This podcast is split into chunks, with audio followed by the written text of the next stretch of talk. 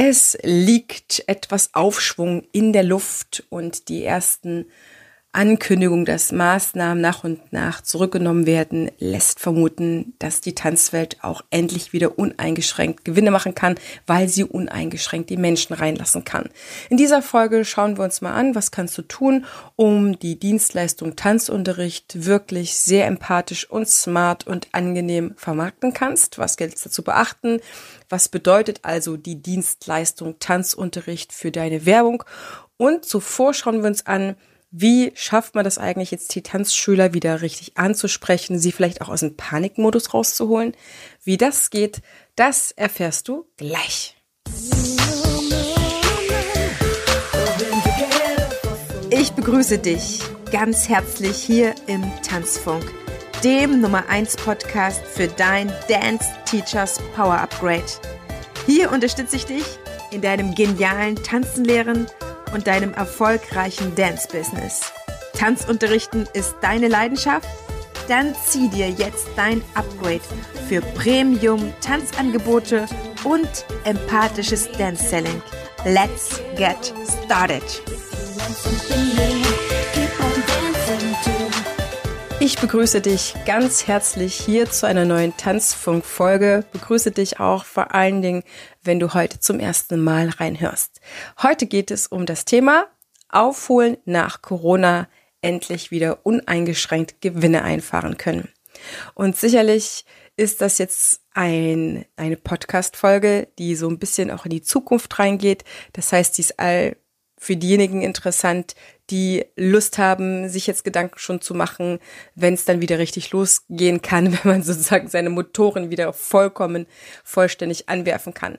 Denn solange noch Maßnahmen sind, sind natürlich auch die betrieblichen Möglichkeiten eingeschränkt und es hängt einfach so ein bisschen davon ab, was jetzt so in der nächsten Zeit an Maßnahmen zurückgenommen wird, damit man wieder die, ja, die berufliche Freiheit und auch die betriebswirtschaftliche Freiheit wieder vollkommen zurückerlangt und ausüben kann. Eine Frage aus der Community war, die immer mal wieder auch jetzt so aufploppte in Gesprächen ähm, nach der Frage, wie man jetzt seine Tanzschüler aus dem Panikmodus rausholt. Das ist eine spannende Frage, auf die gehe ich sofort ein. Und im Anschluss sprechen wir nochmal ein bisschen detaillierter, als du das vielleicht sonst kennst oder gehört hast, über die Dienstleistung Tanzunterricht. Aber zunächst musst du bedenken, dass nicht nur die Tanzwelt durch die Corona-Zeit verändert wurde und dich sicherlich auch verändert hat, sondern eben auch deine Tanzschüler, Gäste, und Kunden. Und da kommen wir zu der Frage, ja, wer ist eigentlich im Panikmodus? Und das wirst du nur rauskriegen, wenn du den Hörer in die Hand nimmst und deine TanzschülerInnen und Kunden abtelefonierst. Es ist so wichtig zu wissen, wo die stehen, was sie erlebt haben und was sie zukünftig ja noch vorhaben, wie sie zum Tanzen stehen, wie sie zu dir stehen, zur Tanzschule, zur Ballettschule, zum Tanzstudio, zu deiner mobilen Tanzschule. Denn das sagen dir die meisten schon direkt oder indirekt und du kannst ja auch ganz konkret nachfragen. Ich würde am Ende von so einem Telefonat, in dem ich mich einfach mal nur für den Tanzschüler interessiere, nachfragen, wie geht's ihm, wie hat er die Zeit erlebt, wie ist er durchgekommen, um einfach mal zu hören, was erlebt wurde, noch am Ende einladen für einen nächsten Tanzkurs. Vielleicht kannst du da auch was Besonderes einfallen lassen. Ich würde kein Geld verschenken. Tatsächlich bin ich da nicht so der große Fan davon. Ich würde mir etwas Besonderes einfallen lassen. Wenn du da noch Ideen brauchst, dann lass uns gerne darüber mal so 30 Minuten sprechen. Die sind kostenfrei für dich und dann kreieren wir für dich deine geile Idee. In jedem Falle ist der Panikmodus wie das jetzt schon so ja, teilweise unter Kollegen benannt wird, mm, ein sehr individueller Modus. Und manche Menschen hat diese ganze Zeit sehr stark in Angst versetzt. Und wir müssen zugeben, dass die Medien da einen großen Anteil dran gehabt haben. Wer offizielle Medien oder kommerzielle Medien oder die Medien, die ja von der Regierung beauftragt werden oder der Regierung sehr nah sind, was auch immer du sagen willst, dass die ganz schön zugelegt haben und dass wenn man das konsumiert hat, dann einfach alles abgekriegt hat. So, man konnte sich eigentlich nur schützen, in Anführungsstrichen, indem man das alles nicht konsumiert hat. So, und die Menschen, die sich dafür entschieden haben, aus Tradition Tagesschau zu schauen und weiterhin sich das anzuhören und auch nach und nach zu verinnerlichen, weil wenn man Dinge immer wieder hört, dann ist es so, als ob es ähm, auf einmal eine Autorität hätte. Ja, also wenn ich dir immer wieder das Gleiche erzähle, glaubst du es irgendwann, nur weil du dich daran gewöhnt hast, es immer wieder zu hören. Und wenn man was wiederholt, jemand anderes sagt, dann denkt unser Gehirn, das muss stimmen. Das ist eine verrückte Geschichte. Aber tatsächlich ist man an der Stelle, ja, leicht zu kriegen als ähm, Mensch, weil man eben so gestrickt ist.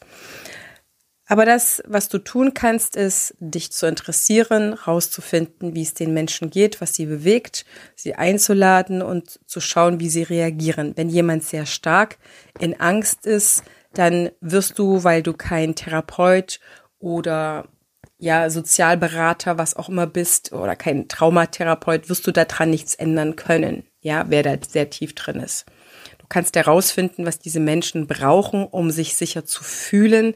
Möglicherweise können sie es dir aber noch nicht mal sagen und möglicherweise sind es auch ähm, utopische Dinge, die du gar nicht umsetzen kannst.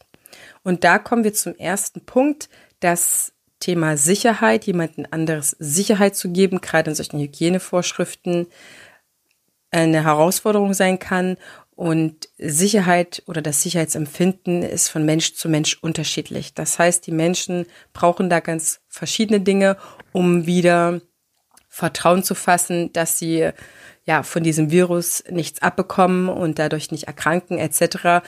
Und du musst für dich an der Stelle deinen Weg finden, weil du wirst sie nicht alle wiederkriegen können. Ja, manche sind so in Angst, dass sie lieber, lieber, lieber, lieber zu Hause bleiben, als irgendetwas anderes zu tun. Und da vergessen sie auch, dass sie viele verschiedene Dinge mal gerne gemacht haben, weil diese Angst über allem ist. Angst ist etwas, das steckt in dem Reptiliengehirn in Anführungsstrichen und das ist über allen Dingen, ja, oder so tief liegend, dass wenn man in Angst hält, die ganzen anderen Sachen vergisst egal wie lange man getanzt hat. Also Menschen in Angst wieder ins Vertrauen zu bringen, ist eine ziemliche ordentliche Aufgabe und die kann meines Erachtens da der Tanzunternehmer oder die Tanzlehrenden gar nicht so leisten. Nun gibt es aber natürlich verschiedene, gerade würde ich jetzt mal so sagen, an Panik oder an in Angst sein, so dass du für dich und das ist mein Tipp an dieser Stelle,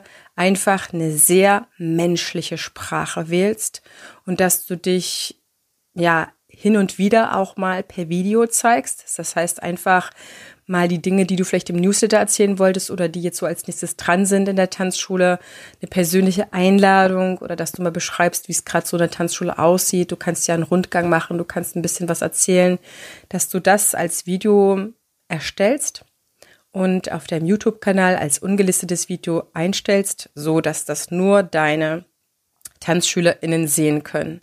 Denn wichtig gerade jetzt ist, dass es ein sehr persönlicher Kontakt ist, ein sehr empathischer Kontakt, ein sehr direkter Kontakt, dass du gut erreichbar bist, so wie du das schaffst und mit deinem Team, was du vielleicht hast, auch meistern kannst, aber dass man Verständnis zeigt, dass man den Leuten nicht böse ist, nicht ins Gewissen redet, sie nicht überredet, sondern ihnen einfach, ja, verbal die Tür immer offen lässt.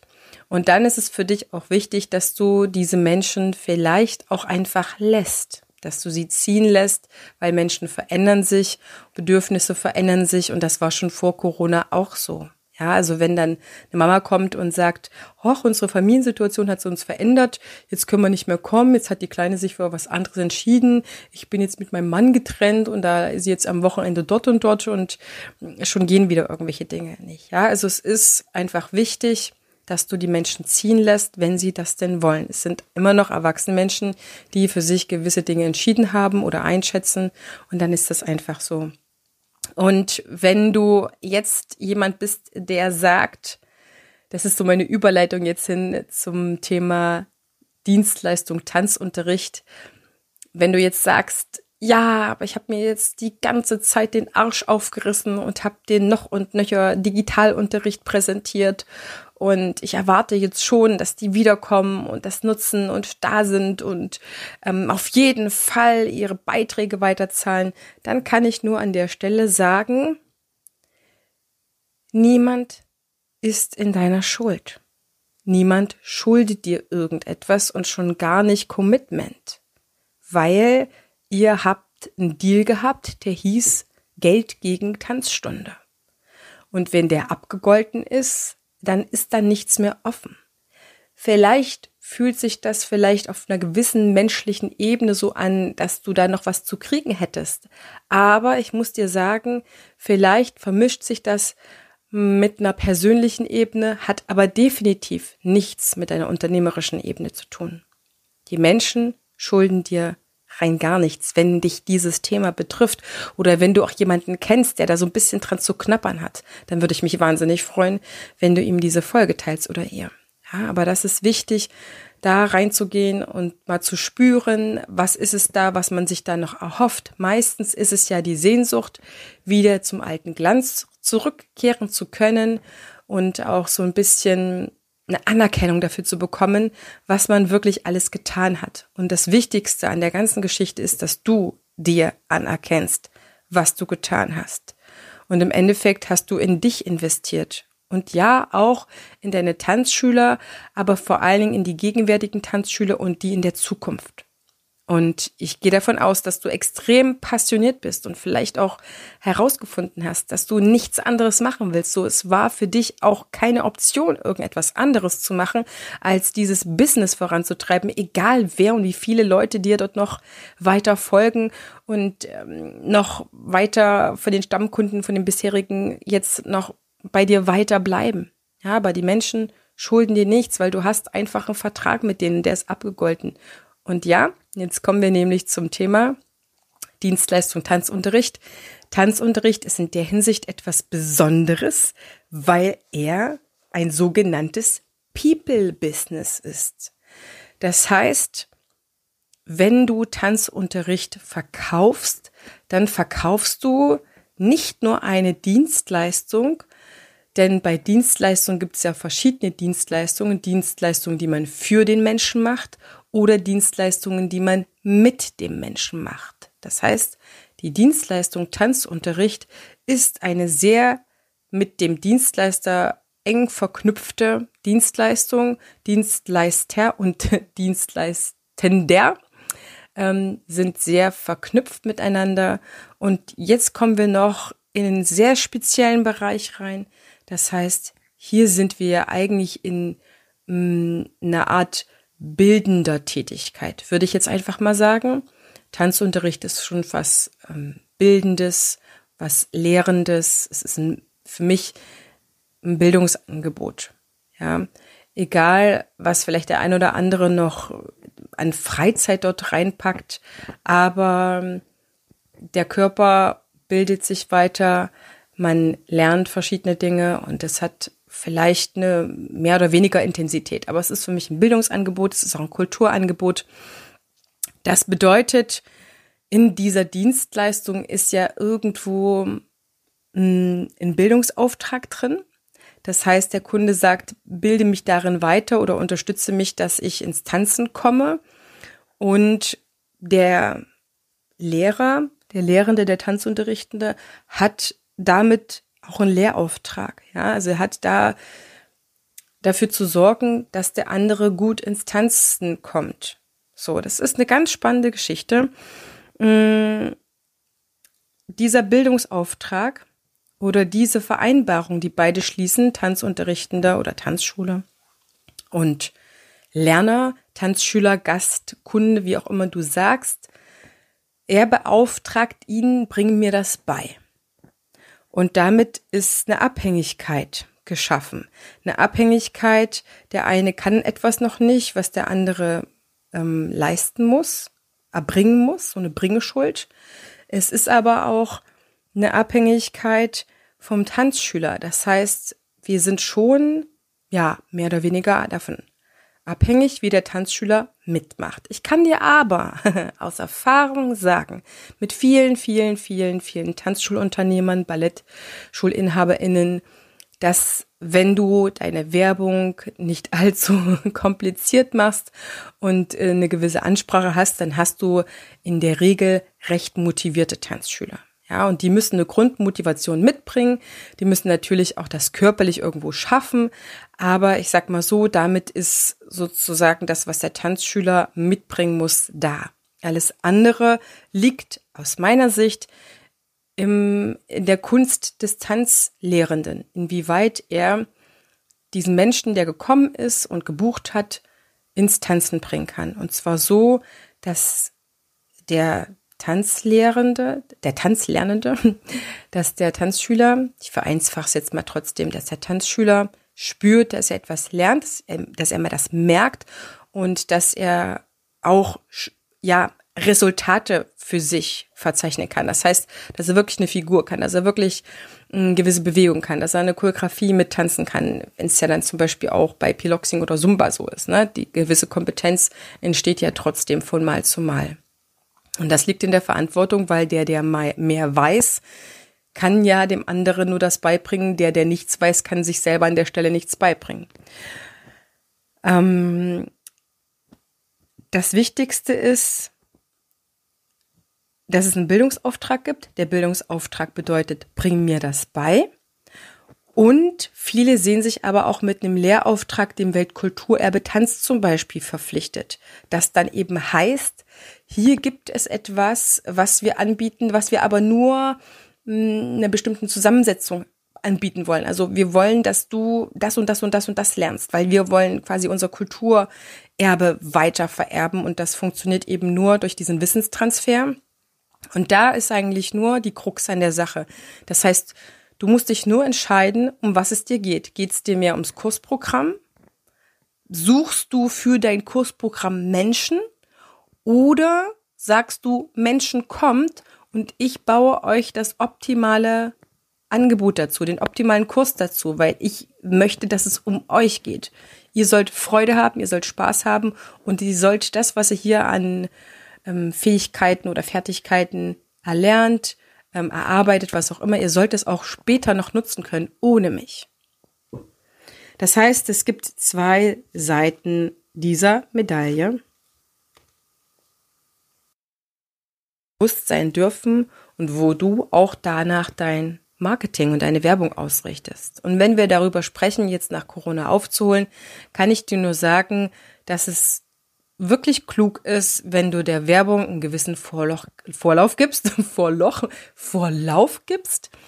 Und ja, das äh, habe ich wahrscheinlich jetzt gleichzeitig gedacht, damit du einfach jetzt diesen leeren Raum oder vielleicht auch ein Loch, was entstanden ist, ähm, wieder füllst. Werbung funktioniert azyklisch. Wenn nichts los ist, wenn zu wenig los ist, dann musst du reinhauen mit der Werbung. Und prinzipiell empfehle ich immer meinen Kollegen und auch meinen Teilnehmern vom Weiterbildungsprogramm Dance Selling, mach eine gewisse Werbung immer. Ja, und auch am besten auf mehreren Kanälen. Und damit meine ich nicht unbedingt Social Media, sondern hab eine Website, die verkauft und hab einen Newsletter, der verkauft. Das sind für mich viel grundlegendere Sachen als Social Media. Und da kann man natürlich auch nochmal gewisse Sachen ähm, zeigen und damit auch anlocken.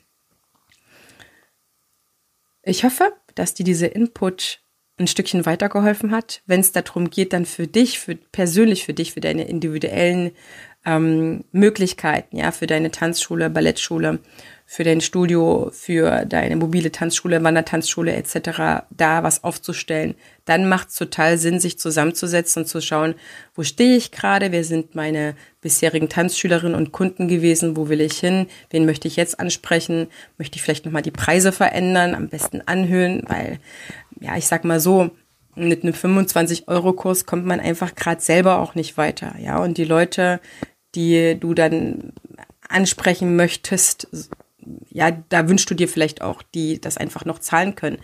Weil, und das ist etwas, was ich jetzt noch zum Schluss dazu sagen möchte, um dich zu motivieren, deinen Preis anzuheben. du stehst, wenn du ein gutes Profil ausgearbeitet hast, also wenn man ganz genau erkennen kann, was bist du für eine Tanzschule oder für, ein, ja, für eine Freiberuflerin vielleicht auch, was bietest du an, wo ist die Qualität sichtbar und lesbar und vielleicht auch hörbar in einem Video, dann wirst du nicht in Konkurrenz sein, sondern da bist du einfach auf dem Markt. Und auf dem Markt musst du ein paar Dinge tun, damit dir Menschen vertrauen, damit sie zu dir kommen. Aber das ist nicht das Problem. Denn wenn der andere zu wenig bezahlt, sagt man ja, was nichts kostet oder was zu wenig kostet, ist nichts wert. Ja, also das Commitment entsteht auch über den Preis.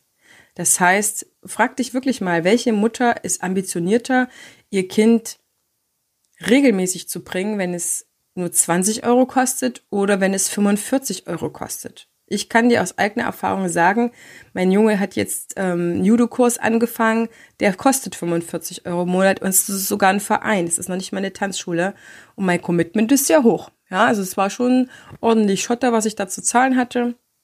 Ich habe das auf ein halbes Jahr bezahlt und da schaue ich jetzt schon, dass wir dort auch regelmäßig hingehen.